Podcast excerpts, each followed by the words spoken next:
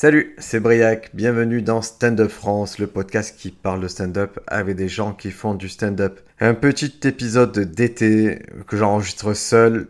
Alors pourquoi je l'enregistre seul? Parce que comme dans beaucoup de projets, bah, c'est dur de... Dès le moment où vous faites entrer des tierces personnes dans votre projet, c'est dur de d'allier tout le monde au même moment. Et j'aime pas de pas sortir d'épisodes de podcast. Moi, les podcasts que j'écoute, j'aime quand ils sont réguliers. Stand Up France, on a un peu souffert du manque de régularité. Et voilà, si ça peut pallier ça, c'est avec plaisir que je le fais seul. Aujourd'hui, je vais vous parler de stand-up. Euh, je vais vous faire une petite liste des trucs peut-être que vous pouvez voir cet été en spectacle qui sont sortis sur les diverses plateformes. Et je vais vous parler aussi un peu des, trucs qui se passent en live en France. Allez, c'est parti. On commence par ce qui se passe en live en France parce c'est ça l'actualité. Premier truc cool, euh, il y a Elodie Arnaud que j'ai déjà reçu dans le podcast qui sort un spectacle événementiel. Ça se jouera le 20 septembre à l'Apollo Théâtre à Paris. Il est complet. Il y a une date euh, dite de rodage qui a été programmée le 19 septembre à Paris aussi. Elle n'est pas encore complète. Pourquoi je vous en parle? Parce qu'on a écrit ce spectacle à deux. Dès le moment où on a appris qu'elle était enceinte de son second enfant, on s'est dit pourquoi pas transformer ça en événement? Un peu comme l'a fait Ali Wong. Et on s'est dit, c'est tout le monde fantasme de faire ça et personne ne le fait. Faisons-le. Euh, et, on bosse depuis des mois en fait sur la création de ce nouveau spectacle. Et, c'est, et ça a été vraiment une période assez, assez sympa de création. On est parti de zéro, zéro blague, et juste des discussions, de longues discussions pour aboutir à une heure de spectacle euh, qui va être joué qu'une seule fois ou deux fois, euh, peut-être à peine plus en comptant les rodages, mais une fois que la date du 20 septembre est passée, ce spectacle ne sera plus joué. Vraiment, le concept, c'est se dire c'est un spectacle qui est ancré dans le temps, qui est temporellement très euh, limité, un spectacle événement, et après, il part en congé maternité juste après le spectacle. Donc c'est c'est un peu zen comme démarche, un peu comme un tableau fait avec des grains de sable. On va prendre du temps à l'assembler, puis d'un revers de la main, on va le nettoyer et on passera au suivant. Mais on a beaucoup appris sur le... dans le processus, on continue à apprendre. Même moi, en tant qu'auteur, co-auteur, j'ai beaucoup appris, j'ai apprécié le fait de... Bah, de changer un peu ma méthode. Là, on avait quand même du temps pour créer le spectacle, donc ça a commencé par de longues discussions. Et ces longues discussions, sur le moment, ça peut sembler euh, du temps perdu parce que c'est pas les moments où on écrit des blagues. Mais par la suite, on retrouve euh, beaucoup de ces longues discussions dans le spectacle. C'est-à-dire qu'on a pris le temps en amont de bien parler, de bien comprendre euh, ce que l'autre voulait, euh, de se raconter de multiples anecdotes. Eh bien, bizarrement, c'est pas bizarrement en fait, c'est même logiquement, ça, ça se ressent dans l'écriture. Parce qu'après, c'est fort de ça qu'on peut retourner à l'écriture et qu'on peut dire ah, c'est marrant, ça fait 2-3 anecdotes que tu me racontes sur ce sujet. Ça a l'air de te tenir à cœur, donc viens, on prend du temps pour écrire sur ça. Viens, on prend du temps pour aller au bout de cette idée. Et donc voilà, le spectacle s'écrit relativement facilement grâce à ces longues discussions et, euh, et grâce aussi à la méthode d'écriture d'Elodie qui est très concentrée sur les blagues. Donc je vois que chaque fois qu'on arrivait avec des nouvelles blagues, on avançait. C'est pas tout le monde qui est comme ça, il y en a qui sont plus concentrés sur les idées. Et quand on coécrit avec quelqu'un qui est concentré sur les idées, ben, l'accouchement, le chemin pour arriver euh, au spectacle est un peu différent. C'est aussi des discussions, mais c'est... Euh, on a moins de points pour valider les choses. Pour vous donner une idée, une blague, quand elle marche sur scène, on peut la valider. C'est-à-dire qu'on peut se dire, bon, allez, on la met de côté, elle est ok. Quelqu'un qui a une idée, en général, va se défendre sur quelques minutes et donc c'est plus dur à valider des blocs d'idées qu'une simple blague. Donc des fois on a l'impression de moins s'avancer quand, les gens ont une unité de pensée plus longue que la blague. C'est pour ça que je recommande toujours de revenir à l'unité 1 qui est la blague. C'est vraiment, je vois pas comment on peut se tromper en faisant des blagues qui marchent en fait. Et en les... après, le fait des articuler, de soutenir toute une pensée avec, c'est un travail qui peut être fait a posteriori aussi. Donc euh, voilà, c'est pour ça que je suis pas un grand adepte de la construction thématique avant la construction des blagues. Mais bon, il y a plusieurs écoles. Moi, je privilégie vraiment les blagues d'efficacité. Et après, je mets la couche thématique. En tout cas, j'essaie de trouver du liant pour que tout ça soit cohérent et agréable. Dans le spectacle s'appelle Fécondé. Il va être joué une fois, il va être capté, par la suite il sera diffusé. Donc l'avantage quand on bosse sur un projet comme ça, assez ambitieux, c'est que ben, il a de l'attrait.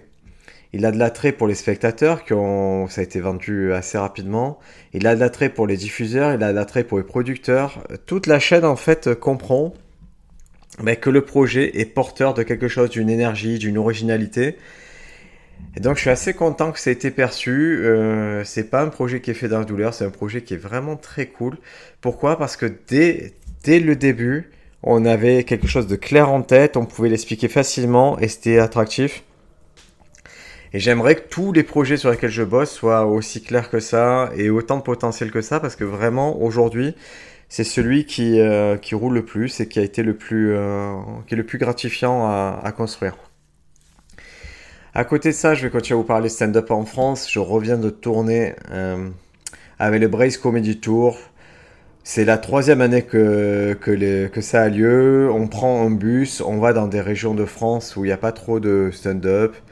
On est allé en Bretagne les deux premières années. Là, on est allé dans le sud-ouest. Et on prend un bus qui fait auberge. On va de ville en ville, de village en village, de lieu-dit en lieu-dit. Et on propose chaque soir un spectacle de stand-up. On est 5, 6, ça dépend les soirées. Et voilà, troisième édition, on vient de terminer, c'était assez, assez cool, c'était l'édition aussi la plus simple à mettre en place. Le Sud-Ouest a bien répondu. Euh, je vais vous parler du point de vue technique, parce que c'est ça qui vous intéresse. Euh, point de vue technique, quand on enchaîne les dates comme ça, que tous les soirs on est dans, la nécessité de jouer, et pendant la journée, nous, on avait qu'à se déplacer d'un point à un point B, on est vraiment dans un mode stand-up, dans un mode création qui est intéressant et qui est fertile. Alors je dis pas que dans la journée on peut créer des blagues qu'on va pouvoir expérimenter le soir, mais en tout cas on est dans un mood où on moi je prenais beaucoup de notes pendant la tournée, j'ai pris énormément de notes et je l'ai fait lors de la tournée précédente. Je prenais beaucoup de notes et même si je pouvais pas les tester directement le soir, ce sont des notes qui ont sous-tendu le travail de toute l'année suivante. Les meilleures blagues que j'ai faites cette année, c'est les blagues que j'avais notées pendant la tournée précédente. Donc là, j'ai pris beaucoup de notes. Et dès septembre, mon travail, ça va être de prendre ces notes, de les transformer en blagues et de les faire vivre. Donc voilà, le, fait d'être en promiscuité euh, avec d'autres comédiens, ben, toute la journée on parle, toute la journée on parle de blagues, d'idées, de, ressorts. Et voilà, c'est là, c'était très fertile à ce niveau-là. Après, le, fait d'enchaîner une dizaine de dates, ben, c'est intéressant parce que chaque soir, on a les retours des camarades qui lui disent cette blague-là, elle, elle, est un peu bizarre, elle boite un peu. Et moi, typiquement, il y a deux, trois blagues que je traînais qui, qui avaient un peu l'aile blessée. Et le fait qu'on me le dise, qu'on mette le doigt dessus, euh, ça pique un peu au début. Euh, mais après, il faut se dire, ah oui, non, c'est vrai, raison, c'est pas, elle est pas terrible, je le sais. Je, travaillons là, et après, j'ai passé les jours d'après à la travailler, à enlever celle qui boite un peu, à la remplacer par des concepts plus, plus intéressants, et ça a marché, donc voilà. C'est l'air de rien, ça me fait gagner en efficacité, ça me fait gagner j'ai plus de choses, euh, j'ai plus de cailloux dans la chaussure sur ces blagues-là. Et c'est très bien parce qu'on a tendance des fois, moi j'ai une tolérance à à la souffrance qui est, assez forte sur les blagues. Des fois j'ai une blague qui me fait un peu souffrir mais que je garde parce qu'elle marchote. Et je crois qu'à terme c'est ce qu'on veut pas. On veut pas de blagues qui marchotent, on veut des blagues qui, qui courent directement vers la cible. Donc voilà, je suis reconnaissant pour ça et c'est intéressant de passer euh, plusieurs jours avec des comédiens. De la même façon, je me suis aperçu que les résidences d'artistes c'était vraiment très puissant si vous avez l'occasion un jour dans votre vie de prendre deux trois potes, même qu'un pote, et de vous isoler à un endroit assez cool et de, dire ben là on va sortir un spectacle, là on va sortir un sketch, mais ce sont des semaines de gagner en fait. Je sais que j'aimerais vraiment les prochains projets sur lesquels je bosse, j'aimerais vraiment à chaque fois que ça parte en résidence, parce que le fait d'être isolé, isolé des problèmes euh, quotidiens, isolé d'une certaine logistique, ça vous fait du bien. Ne serait-ce qu'une piscine et de vivre un certain rythme, de pouvoir écrire pendant des heures, ben ça, ça a permis de créer les, deux derniers projets sur lesquels j'ai bossé. Ils ont été créés comme ça, ils ont été créés dans une certaine bonne humeur, avec de la joie, et on en tient encore les bénéfices. Donc voilà, je sais que c'est pas à la portée de tout le monde, mais il y a toujours possibilité de faire ça. Il y a des, il y a des appels à résidence qui existent. N'hésitez pas, allez-y avec un but précis allez-y avec des bons camarades et ils en sortir du bon. Voilà, la résidence d'artiste, c'est un peu le, un des hacks de, l'écriture que j'ai découvert cette année, que j'avais jamais vraiment effectué. je vous recommande de le faire même si vous êtes euh, en création de spectacle, même trois jours isolés, ça peut vous faire du bien. Euh, le Brace Comedy Tour s'est terminé au festival de Collioure organisé par Mathieu Madélian. Alors, j'ai fait pas mal de festivals dans ma vie, mais euh, c'était des festivals qui étaient limités sur le temps, une soirée ou deux soirées. C'était des festivals avec, d'où ma présence, des concours d'humour, des tremplins, des choses comme ça. Et là, le festival de Collioure, c'est un peu différent. C'est plus une fête, une grande fête dans la ville dans le village même. Et euh, quelle bonne humeur, c'est incroyable comme festival. Euh, je vous recommande d'y aller en tant qu'artiste, en tant que spectateur. Déjà, la ville de, Collioure, c'est assez, c'est très joli, c'est assez unique. Et là, pendant le festival, il y a, c'est simple, c'est un bon esprit. Ça joue en extérieur, c'est que des, zones positives. Donc si vous avez l'occasion d'y aller, n'hésitez pas à demander, si vous connaissez Mathieu Madénian, n'hésitez pas à demander à participer. Moi je trouvais ça assez, assez rafraîchissant parmi tous les festivals que j'ai pu faire cette année. C'est un de ceux qui m'a le, qui m'a apporté le plus de satisfaction car il était simple, il était bien organisé et très gratifiant. Donc euh, Festival de Collioure, deuxième édition. L'année prochaine ça se renouvelle, troisième édition. Foncez si vous avez l'occasion d'y aller ça c'était pour la partie stand-up en France. Je tenais à vous parler de ces trois éléments le spectacle d'Elodie Arnoux, le Brace Comedy Tour et le festival de Collioure. Maintenant, je vais vous parler un peu de stand-up, euh, ben, ce qui va vous intéresser, peut-être qui va occuper votre été. Ben, le stand-up sur les plateformes et sur euh, voilà, les specials qui, qui sont sortis. Le premier special dont je vais vous parler, c'est Sledgehammer de Tom Segura qui vient de sortir sur euh, Netflix. Il vient quelques mois après le spectacle de Bert Kreischer. Donc eux, ils sont très proches, ces deux comédiens qui tournent ensemble, qui sont très proches. Et je trouve ça marrant qu'ils bah, essaient de maintenir une cadence de sortie similaire. Donc je pense qu'ils... Ouais, c'est pas le hasard. Ils doivent les rôder ensemble et, et se débrouiller pour que ça sorte à quelques mois d'intervalle à chaque fois. Au niveau productivité, Tom Segura, c'est intéressant. Il a commencé son premier special, il l'a sorti en 2010. Euh, c'était directement en album audio. Il a sorti le deuxième en 2012 en album audio. Et à partir de 2014, il a commencé à les sortir sur Netflix. Il avait un deal, un multi-deal sur Netflix. Il a fait 2014, 2016, 2018, 2020 et 2023. Donc vous voyez, c'est... Euh, au niveau productivité, on est... C'est une masterclass de productivité. C'est intéressant ce gars-là qui arrive à sortir autant d'albums, un tous les deux ans à peu près depuis, euh, depuis 13 ans. Ouais, j'aime vraiment, je trouve que c'est la façon dont j'aime consommer l'humour actuellement. Et vu le niveau de ses spectacles, ça me va très bien s'il continue à ce, rythme-là. C'est, ça me va si tous les deux ans je vois un spectacle de Tom Segura. Tom Segura, c'est euh, donc Sledgehammer. Sledgehammer, il garde le style de Tom Segura. C'est un style qui a été. Euh, je pense que le, Comment dire La bascule de son style, elle est, arrivée en 2016 avec le spectacle qui s'appelle Mostly Stories. Où vraiment là, il affirmait le fait que c'était un stand-upper de narration qui n'est là que pour raconter des longues histoires. Là où certains comédiens le résoudront deux blagues, ben lui, ça devient une longue histoire. Et c'est un style, c'est un style qui est vraiment pas évident à maîtriser en tant que comédien. Moi, je trouve que c'est le style le plus dur. Quand j'interviens en tant qu'auteur ou à la mise en scène sur des spectacles de stand-up, euh, les spectacles où j'ai le plus de mal ou qui sont le plus délicats à, améliorer, à booster, c'est les spectacles d'histoire, c'est les spectacles de narration parce qu'ils reposent sur, euh, comme j'ai dit précédemment, une blague. On peut améliorer une blague, on peut améliorer une petite unité de rire. Mais une histoire, ça demande euh, d'améliorer des fois la structure, des fois euh, les éléments qui composent l'histoire, des fois le, rythme de l'histoire. Et une histoire, elle a un début, un milieu, une fin. Et, et quand la personne veut raconter la vérité, ben on ne peut pas vraiment changer le début, le milieu, la fin. Il y a des passages obligatoires, des portiques par lesquels on est obligé de, de passer. Donc euh, voilà, Tom Segura, je pense qu'il maîtrise un des styles les plus compliqués, qui est le storytelling. Il le fait trop bien. Et Sledgehammer, ben, ça reste euh, du gros Tom Segura, une grosse histoire. Et euh, en mise en scène, il fait le choix d'une scène à 360 degrés. Ça marche, mais je sais pas. Je trouve que quand même, il y a un truc qui est un peu. Euh, il y a beaucoup d'expressions faciales, de choses comme ça. Je vois pas comment un spectateur euh, peut bénéficier de tout le spectacle en fait. J'aime pas trop moi ce, concept à 360, en particulier chez Tom Segura. Je, je pense qu'expérience spectateur elle est un peu limitée dans ce cadre-là. Mais c'est, euh, en tout cas, c'est, une idée. C'est pas dérangeant dans le sens où, où il surcompense pas par des, il marche pas en courant, il fait pas le tour de la scène en courant.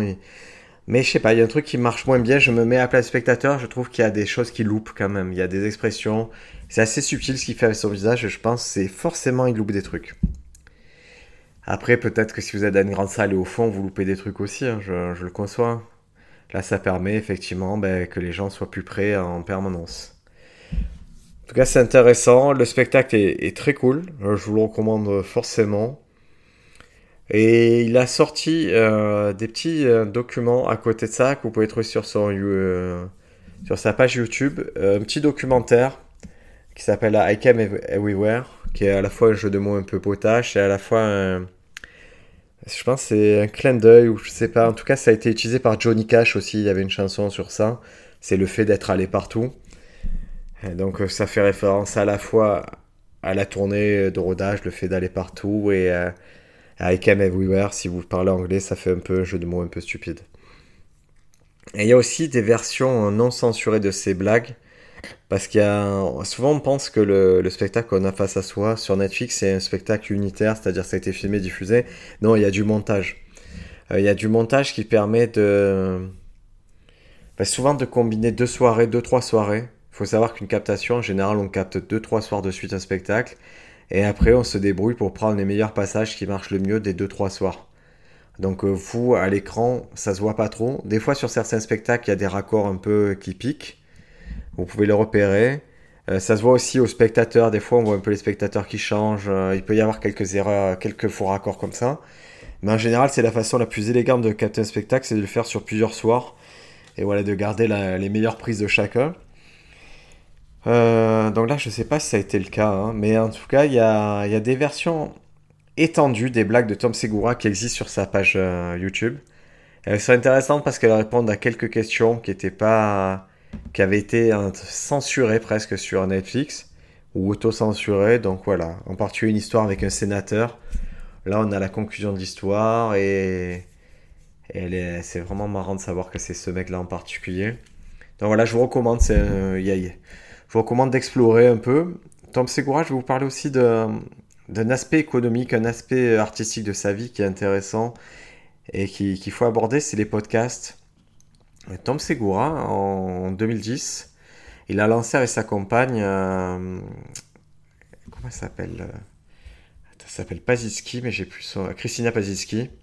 Elle a lancé un podcast, un premier podcast et en fait, à partir de là, il a rayonné. Il a lancé le podcast euh, Your Mom House, qui co-host, qui co-présente ensemble.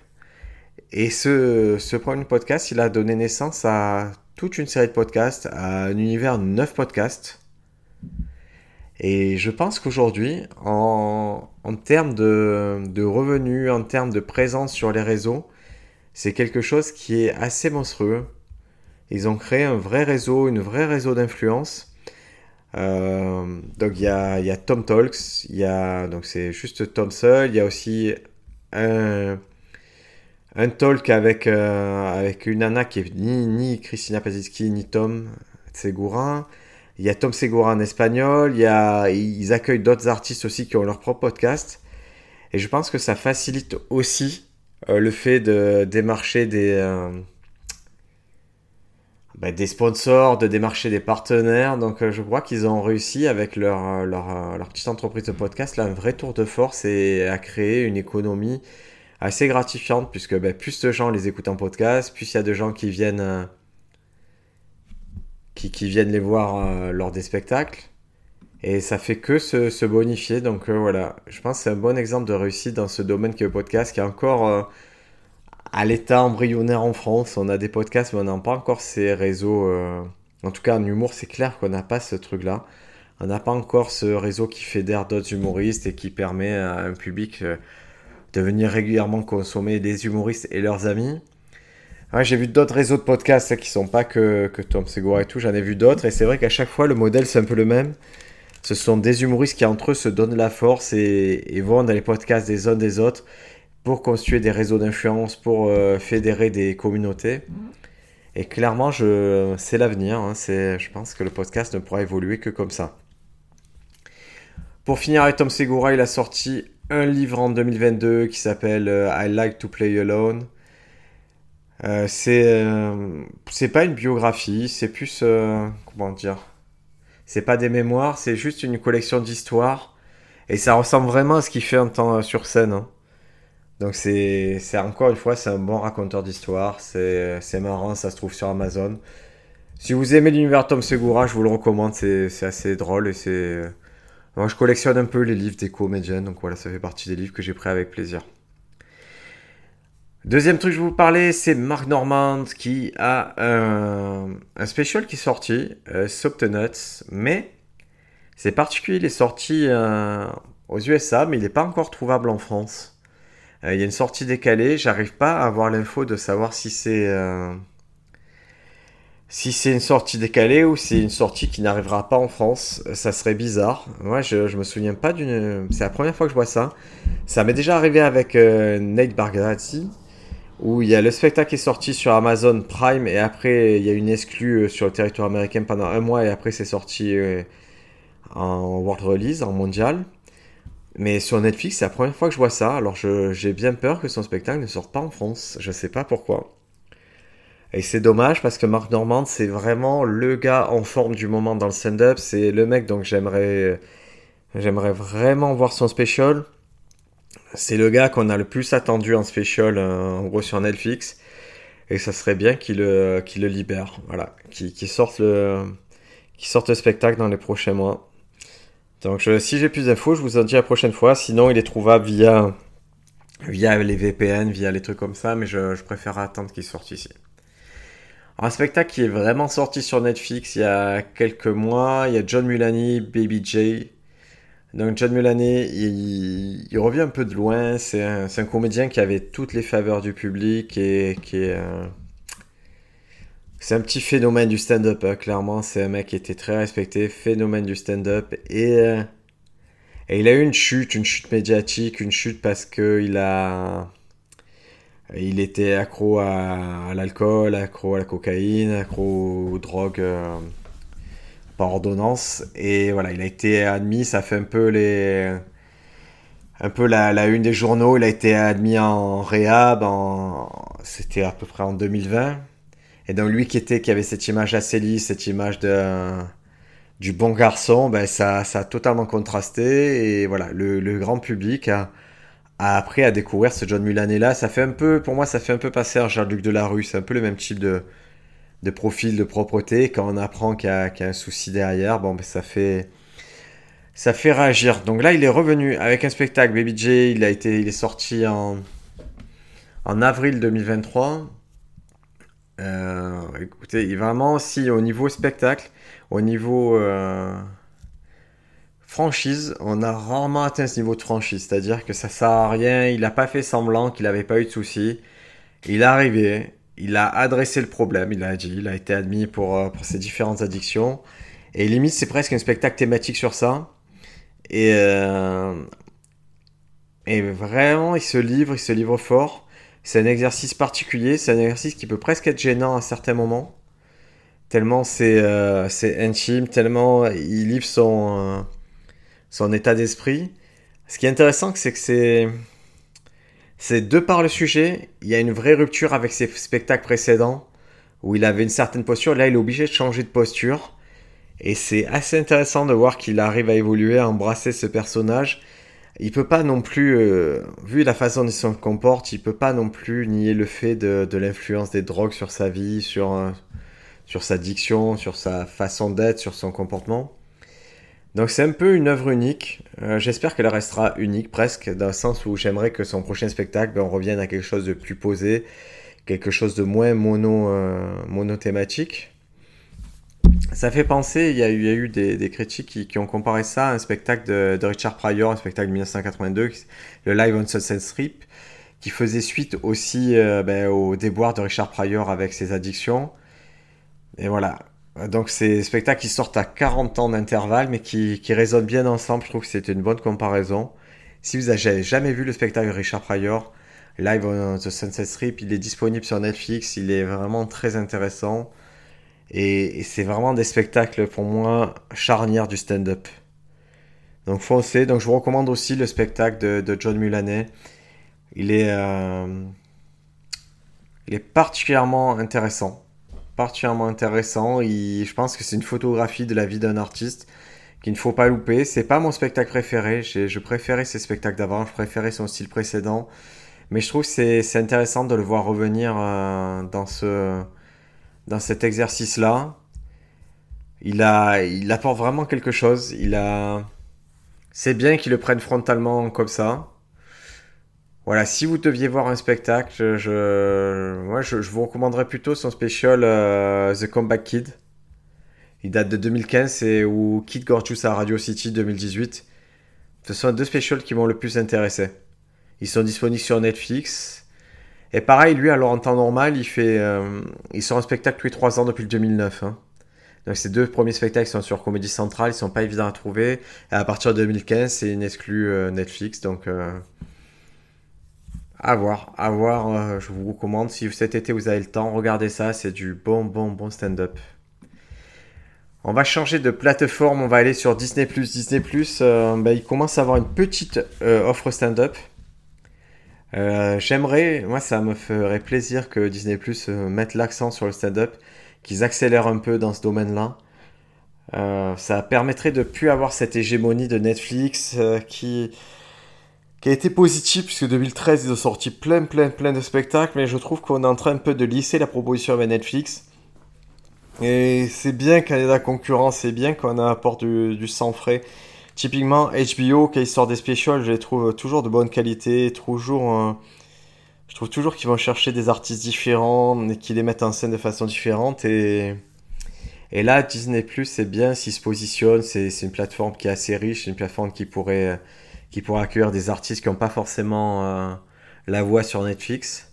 Donc là, le spectacle que j'ai vu, moi, c'est un spectacle de Byron Bowers. Euh, Byron Bowers, c'est euh, c'est un acteur, c'est surtout connu, moi je le connaissais du, Eric André Show. Il apparaît dans la série The Chi, qui est aussi sur Disney ⁇ et c'est donc son, son, nouveau spectacle, là, il est, il est intéressant parce que dès la dès l'introduction, il a, il a comme un court métrage avant le film. Et c'est un court métrage où lui, il a, en gros, il est, il va dans, il va s'isoler dans une baraque dans le désert pour prendre des champignons avec son cousin. Et c'est, c'est pas mal d'introduire un spectacle comme ça. Ça, ça. ça, change un peu en fait. C'est pour ça que je dis quand il y a, c'est pas Netflix qui se mêle du truc. Ça, ça apporte quelque chose, ça permet de, de créer. Dans le spécial s'appelle euh, Spiritual Niga. Et c'est, comment dire, c'est pas mon. C'est pas forcément le, stand-up que j'aime le plus. Mais il est, intéressant parce que c'est son, c'est son premier special au gars. Donc il a attendu euh, des années, des années, puisque lui il fait du. Ça fait, il fait vraiment du stand-up depuis super longtemps. Et là, c'est son premier special qu'il livre. Et il aborde des, sujets euh, pas évidents comme la, schizophrénie de son père. Et mais il y a, y a, quand même quelque chose de très euh, sur la problématique raciale, il insiste beaucoup dessus. Donc c'est un spectacle qui pourrait faire écho. Je crois que c'est un spectacle qui pourrait vraiment toucher une, euh, une communauté, qui pourrait vraiment faire date en fait ce, spectacle. Au niveau mise en scène, il est intéressant parce qu'il est, il, fait des choix, il est sur un ring. Il y a, je sais pas, il y a quelque chose qui, qui, accroche dans ce spectacle, qui est, qui est très intéressant, il est très abouti c'est voilà, je vous recommande si vous avez Disney Plus euh, de foncer dessus. C'est un truc, euh, c'est c'est cool d'avoir accès à ça en fait. C'est cool de pouvoir euh, de pouvoir comment dire de voir qu'il n'y a pas qu'une couleur de stand-up, que c'est pas obligé d'être dans la case Netflix. qu'il y a d'autres propositions de stand-up, qu'il y a des mecs qui attendent des années avant de sortir un special et quand ils le font, ils le font de la meilleure façon. Et donc Byron Bowers, je reconnais la mise en scène super. Moi, le sujet, ça ça m'a pas éclaté. Son humour ne m'a pas. J'ai pas accroché au personnage outre mesure, mais je, suis content que ça existe. Après, euh, je parle de Disney je rappelle qu'il y a un documentaire qui s'appelle Hysterical, c'est sur la place des femmes dans la comédie. Euh, vraiment pas mal. Euh, je l'ai vu il y a quelques mois. ça serait bête, vous seriez bête de vous en priver. Il existe. Il est de bonne facture et ça, ça se voit, c'est sympa, ça, ça dure pas, pas très longtemps. Si vous aimez l'histoire du stand-up, je pense que c'est un, bon complément à l'histoire globale du stand-up. J'en ai parlé avec Byron Bowers, je fais la transition, Byron Bowers, il est apparu dans le Eric André Show. Eric André Show, c'est une espèce de parodie de talk show euh, qui est sur la chaîne Idle Swim. C'est un peu, c'est vraiment, c'est n'importe quoi. C'est une émission qui est plutôt basée sur le malaise. Et là, ils viennent de sortir la saison 6. Elle est disponible en France sur, euh, sur le Pass Warner. Alors, le Pass Warner, c'est une option payante d'Amazon Prime. Euh, c'est pas une option que je vous recommande forcément de prendre. En tout cas, pas sur le long terme. Il y a, ils ont récupéré le catalogue, euh, le catalogue HBO Warner de, qu'il y avait sur, sur Orange. Donc euh, c'est là que vous pouvez voir Succession, c'est là que vous pouvez voir Game of Thrones, euh, vous pouvez voir euh, The Wire, les choses comme ça, donc le catalogue HBO. Donc si vous l'avez pas vu, c'est peut-être le moment de vous rattraper. Après, il sort pas grand-chose en nouveauté. C'est pas une fois que voilà, une fois que c'est fait, c'est ça va. Je pense que c'est le type d'abonnement qu'il faut prendre une fois par an. Vous payez votre, ça va être entre 6 et 10 euros. Vous payez et vous rattrapez votre retard. Mais là, ils ont aussi le catalogue d'Adult Swim, qui est une, chaîne du câble américaine. Et qui, euh, voilà, ils ont Eric André, la saison 6, moi je suis assez fan en général. La saison 6 est sortie, c'est toujours aussi cool, c'est très, c'est très original, c'est drôle. C'est, vous allez rien apprendre par rapport à la saison 5, par rapport à voir la saison 4. Bon, moi, chez moi, ça marche. C'est vraiment le concept, c'est d'inviter des gens super connus et de rien faire avec, de juste faire des malaises sur le plateau. Et ce qui est marrant, c'est que quand c'est quelqu'un qui vient, euh, qui est normal, l'effet de malaise marche. Euh, quand c'est un acteur qui vient, bon, les blagues marchent, tout marche. Quand c'est un rappeur, tout marche. Mais quand la personne qui vient, qui vient est déjà elle-même source de malaise, il y a quelque chose qui, euh, devient super gênant encore plus.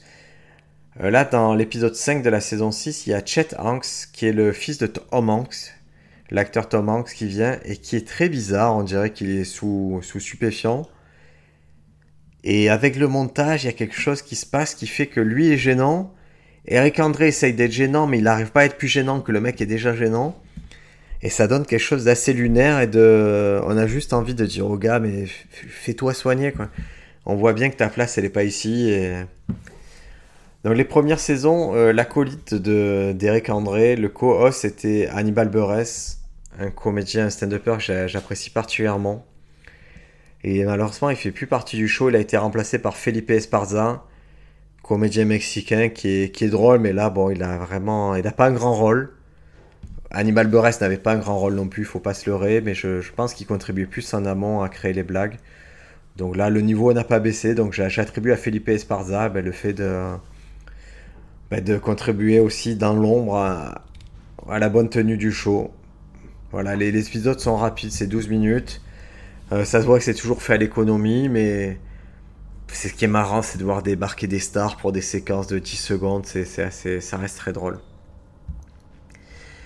Et qu'est-ce que, est-ce qu'il y a un dernier truc dont je voulais vous parler, c'est sur Netflix, c'est pas du stand-up directement, euh, c'est un documentaire, c'est documentaire sur euh, le chanteur Lewis Capaldi, ça s'appelle Oh I'm Feeling Now. c'est Lewis Capaldi, c'est un, c'est un phénomène à la base d'Internet qui se transformait en pop star. Et c'est euh, très intéressant.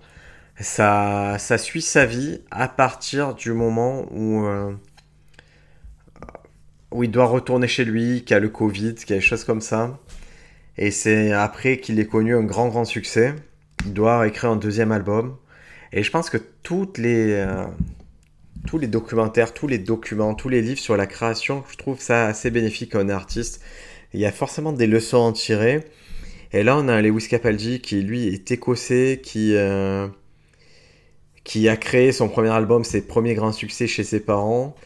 Et donc, ça retrace euh, son début de carrière. On voit que bah, dès le début, il est, acharné. Il va faire tous les, tous les concerts de la Terre, tous les petits plans euh, pourris dans les bars. Il va les faire. Il va, il va être soutenu par ses parents. Il va créer ses chansons. Puis, il va commencer à, à créer des tubes, à être repéré, à jouer avec Internet jusqu'à devenir une grosse grosse star à faire des stades. Et ce qui est intéressant en particulier, c'est que lui, il jongle avec une, une, santé mentale assez fragile et qui se manifeste par des, euh, troubles physiques. Il a beaucoup de, de tics, son épaule tressaute, son visage fait des, a des spasmes. Et en fait, dans le documentaire, il est, il est diagnostiqué avec le syndrome de la tourette. C'est-à-dire que Maintenant, l'information est connue qu'il a, qu'il a le syndrome de la tourette. Mais avant ça, il le sait pas, il l'apprend pendant le documentaire et c'est très très euh, touchant de voir un mec ben, lutter avec quelque chose qui est en train de le dévorer, qu'il attribue ben, au stress de la célébrité, au stress de la création. Et, sa famille qui comprend pas, qui sait pas comment l'aider, qui voit, qui voit ce, petit se détériorer. Et, et, à côté de ça, nous, on le voit créer des, des, tubes. En fait, on le voit créer les tubes de demain, les tubes qui font des milliards sur, euh, sur Spotify. Et donc, on s'aperçoit ben, qu'il y, y, a quand même euh, il y a toujours un peu un prix à payer, que, que le, le, poids est lourd. Le poids de la célébrité est lourd, le poids de la réussite est lourd. Et que peut-être même c'est pas souhaitable. Donc voilà, je vous recommande fortement de le voir. C'est sur Netflix. Oh, I'm feeling now. Comment je me sens maintenant. Euh, Lewis Capaldi, vous l'avez forcément vu passer. Hein. Il, a, fait la, une un peu des tabloïds parce qu'il est, s'est retrouvé sur un gros concert à Glastonbury, euh, incapable de chanter à cause de, ses, euh, ben, son syndrome de la tourette et le public a repris la chanson. Donc ça fait un peu la, une des journaux. Aujourd'hui, le, ben, il peut pas assurer vraiment de show. Il est toujours, il lutte toujours avec sa maladie et il a appuyé des, des communiqués pour dire que ben, sa priorité c'est se soigner. Et donc si vous-même vous avez euh, des soucis, des soucis sans avoir Tourette, des soucis de dépression, de déprime, de, choses comme ça, euh, je crois que la création c'est bien, mais la, la priorité, euh, l'emphase doit être mise sur, sur votre soin, sur la thérapie. Donc n'hésitez pas, parlez-en autour de vous, trouvez, trouvez les choses qui vous réussissent quitte à vous éloigner un peu de votre art pendant un moment si vous voyez que c'est pas compatible. Euh, et prenez le temps de vous soigner, ça sera bénéfique, euh, vraiment ça sera bénéfique immédiatement et ça sera bénéfique aussi sur le long terme. On, a souvent, on colporte souvent cette image de le, le stand-upper euh, doit faire une dépression, le stand-upper est torturé, déprimé, tout. Et c'est tellement pas obligé, c'est tellement pas pérenne. Je crois même qu'au contraire, je crois que le succès, et c'est la voie dans laquelle j'encourage tous les gens que j'accompagne, c'est le succès doit se faire dans, dans, la, dans la joie en fait, dans la joie et dans l'accomplissement personnel et pas dans la tristesse. Et j'ai rencontré pas mal d'artistes qui étaient au sommet et qui vivaient une vie misérable et je trouve ça incompatible. Je, je pense qu'on peut avoir les deux, on peut être au sommet et vivre une belle vie mais c'est ça nécessite en amont, ça nécessite sur le parcours de poser des jalons positifs, de créer un environnement positif et de créer une structure qui, euh, vous permet de vous épanouir et de, gérer l'après. Euh, souvent, quand on est sur la route, on doit gérer le lendemain, on doit gérer l'insuccès, on doit gérer les choses comme ça. Mais ce qui vous permet de gérer l'insuccès, ce qui vous permet de ben justement de tendre vers le succès, c'est ce qui vous permettra aussi, une fois euh, accompli, mais de continuer d'être, euh, de perdurer, d'être pérenne et d'être bien dans votre tête. Et l'erreur que je vois souvent les gens faire malheureusement, c'est ce qui leur permet d'arriver à une certaine autorité, un certain succès. Quand ils l'ont, ils, stoppent, ils stoppent ça, ils s'éloignent des personnes qui leur ont fait du bien, ils, arrêtent de renouveler ces choses positives et c'est là qu'ils sont à nouveau malheureux. Donc voilà, moi je vous recommande de, bah, de bien identifier les routines qui vous réussissent, euh, de bien vous constituez un entourage positif, un entourage qui vous veut du bien, un entourage qui vous fait vous sentir vous-même. Et c'est dans ce contexte-là ben, que vous, vous, pourrez vous épanouir. Donc voilà, les Capaldi, à voir, c'est pas du stand-up, mais ça ressemble quand même à ce qu'on peut traverser en stand-up. Je terminerai par une recommandation livre, j'en parlerai souvent de ce livre, mais c'est euh, c'est une vraie révélation, c'est un livre sur la création. Euh, c'est, euh, ça s'appelle The Creative Act, c'est de Rick Rubin. Rick Rubin, c'est un célèbre producteur de musique. Il a beaucoup collaboré, en particulier dans le monde du hip-hop et du, du metal. Il est derrière les albums des Beastie Boys, il a derrière les Red Hot Chili Peppers, derrière System of a Down. Il, a, il est aussi euh, derrière une série d'albums dans les années 90 de Johnny Cash. Et il a créé ce livre, là, The, Creative Act, A Way of Being. En fait, il a, il accompagné tellement d'artistes qu'on lui demandait de, bah, de, de créer un livre sur un justement sur le fait de produire de l'art, de créer. Et il aurait pu faire un livre très méthodique, faites ci, faites ça, euh, ma méthode. Et en fait, il a pris le temps de créer un, ouvrage qui, je pense, sera encore valable dans 100 ans. Il a, créé un livre assez terminal sur la création. il nous propose quelque chose de fort, mais tellement fort, tellement de sagesse dans ce livre. C'est un plaisir à lire.